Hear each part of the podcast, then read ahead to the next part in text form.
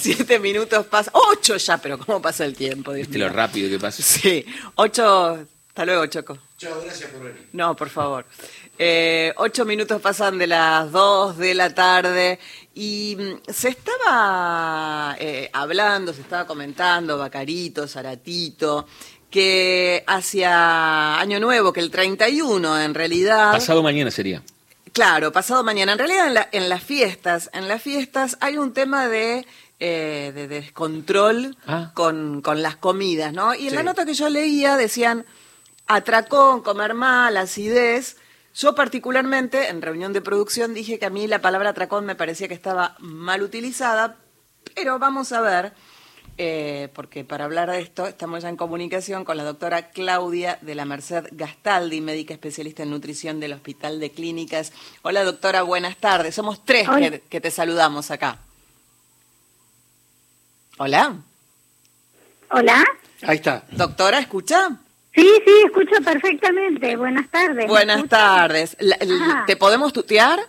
Sí, sí, no hay problema. Bueno, no, digo que somos tres. Está Jorge, está Damián y yo soy Carla, que estamos aquí para, para conversar con vos. ¿Qué pasa los días de fiesta? ¿La gente come indiscriminadamente mucho y lo que queda el primero y lo que queda el 25 le sigue entrando, digamos?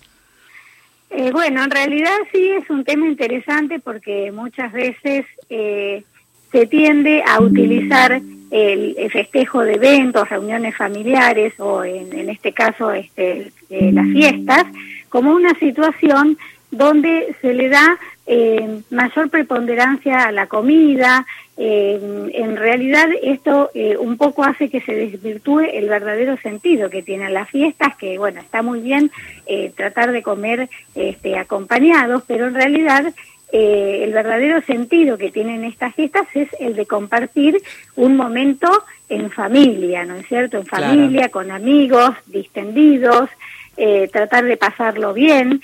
Eh, y bueno, muchas veces es como que se le da más trascendencia o importancia a qué es lo que vamos a comer, cómo lo vamos a preparar, eh, qué va a llevar ¿Quién cada lleva uno. qué? Claro. es- y entonces es como que se va en cierta forma un poquito desvirtuando el sentido de la fiesta, que es el compartir el momento, ¿no? Sí. Pero bueno, es eh, una eh, fecha, un evento más que, que se comparte en familia y este, se comen cosas que habitualmente en lo cotidiano no estamos acostumbrados a comer. Sí. Eh, y la idea, este, como yo escuché que vos este, comentabas anteriormente el tema de los de los atracones, ¿no Sí. es cierto? O sea, de comer en forma descontrolada, de variedad, cantidad este, de alimentos este, en breve tiempo, ese es el, el significado del de- más- de la más el alcohol. o descontrol, ¿no es cierto? Sí. Eh, pero bueno, en realidad la idea que uno debe tener es que eh, no es que hay que reservarse para comer en ese momento del día, porque muchos por ahí dicen voy a ayunar o no voy a almorzar porque total a la noche nos reunimos y prefiero comer todo a la noche. Y en realidad eso no está bien, ¿eh? Eh, no deja de ser una comida más donde, bueno, vamos a comer Claro. lógicamente alimentos que habitualmente no comemos. Claro. Está bien El que así tema- sea, el- ¿no el tema, nos vamos doctora- a privar de comer algo que nos guste, pero sí con el sentido de que no es para descontrolarnos, sino para, este, bueno, eh, pasar este un momento en compañía, grato y en familia. Doctora. Y es por eso, sí, el tema es que eh, estamos movidos por una tradición de mucha de, de mucho tiempo en donde esto de atiborrarse, de ver la comida en la medida de lo posible, digo, porque estamos atravesando también una situación difícil desde lo económico que es cierto que las mesas se, se redujeron bastante en lo que hace a ofertas sobre la mesa. Muchos recuerdan las mesas de la infancia. Eh, Sí. Me acuerdo en la casa de la tía, en la casa de la abuela, eh, las mesas repletas. Hay una cuestión de tradición contra la que es medio difícil ir. Y si a eso le sumamos el factor de la ansiedad, que es algo que también mueve a la alimentación de, de una manera compulsiva, eh, tenemos un problema. Exacto.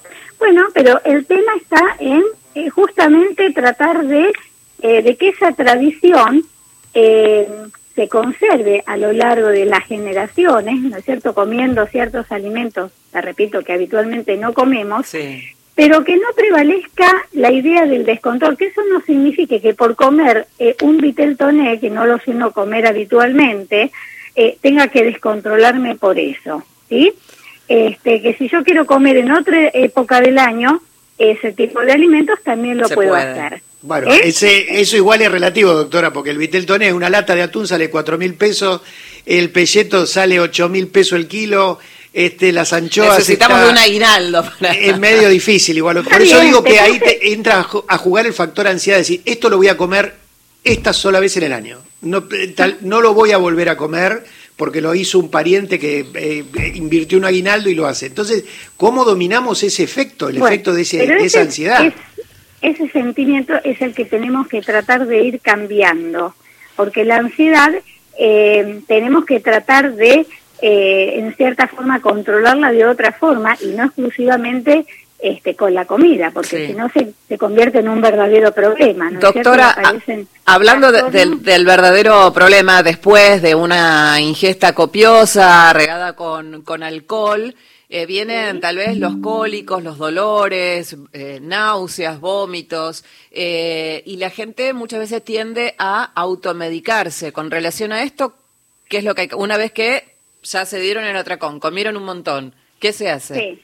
Bueno, no, lo ideal es eh, hacer prevención y tratar de decirle a la gente que evite eh, los descontroles, eh, que incorpore eh, abundantes líquidos, ¿sí? Porque uno suele, suele con- tomar alcohol, entonces que incorpore abundantes líquidos en sus ingestas. ¿Hola? Sí, sí, la escuchamos. Ah, ah, perfecto. Y que, este, y bueno, y que ante la presencia de estos síntomas de malestar, si llegan Sí. a ser muy intensos y se prolongan en el tiempo, bueno, consulten, ¿no es cierto?, este, a un profesional y no automedicar. Claro, ¿y alguna, alguna de estos eh, famosos té eh, de hierbas, esto ayuda en algo a la digestión? En El famoso, el famoso cachamay. Sí, en realidad lo que más ayudaría es tratar de evitar llegar a esa situación, o sea, la prevención. Una vez que el síntoma, digamos, está este, instalado, Claro. hay que ver cuál es la causa, hay que ver si ese paciente no tuvo una ingesta muy copiosa en grasas, que seguramente la ha tenido y Sí. eso le ha generado Bien. este tipo de síntomas. Hay que ver, a lo mejor tenía cálculos en la vesícula y no lo sabía. ¿No es cierto? Entonces son todas situaciones que hay que contemplarlas y ante la persistencia de estos síntomas consultar con un profesional. Bien. Bueno, doctora, muchísimas gracias eh, por los consejos. Trataremos de moderarnos en la comida el 31 y el primero y le deseamos un buen año. Bueno, muchas gracias igualmente para todos ustedes. Hasta luego. Gracias, hasta luego. Era la doctora Claudia de la Merced Gastaldi, médica especialista en nutrición del Hospital de Clínicas.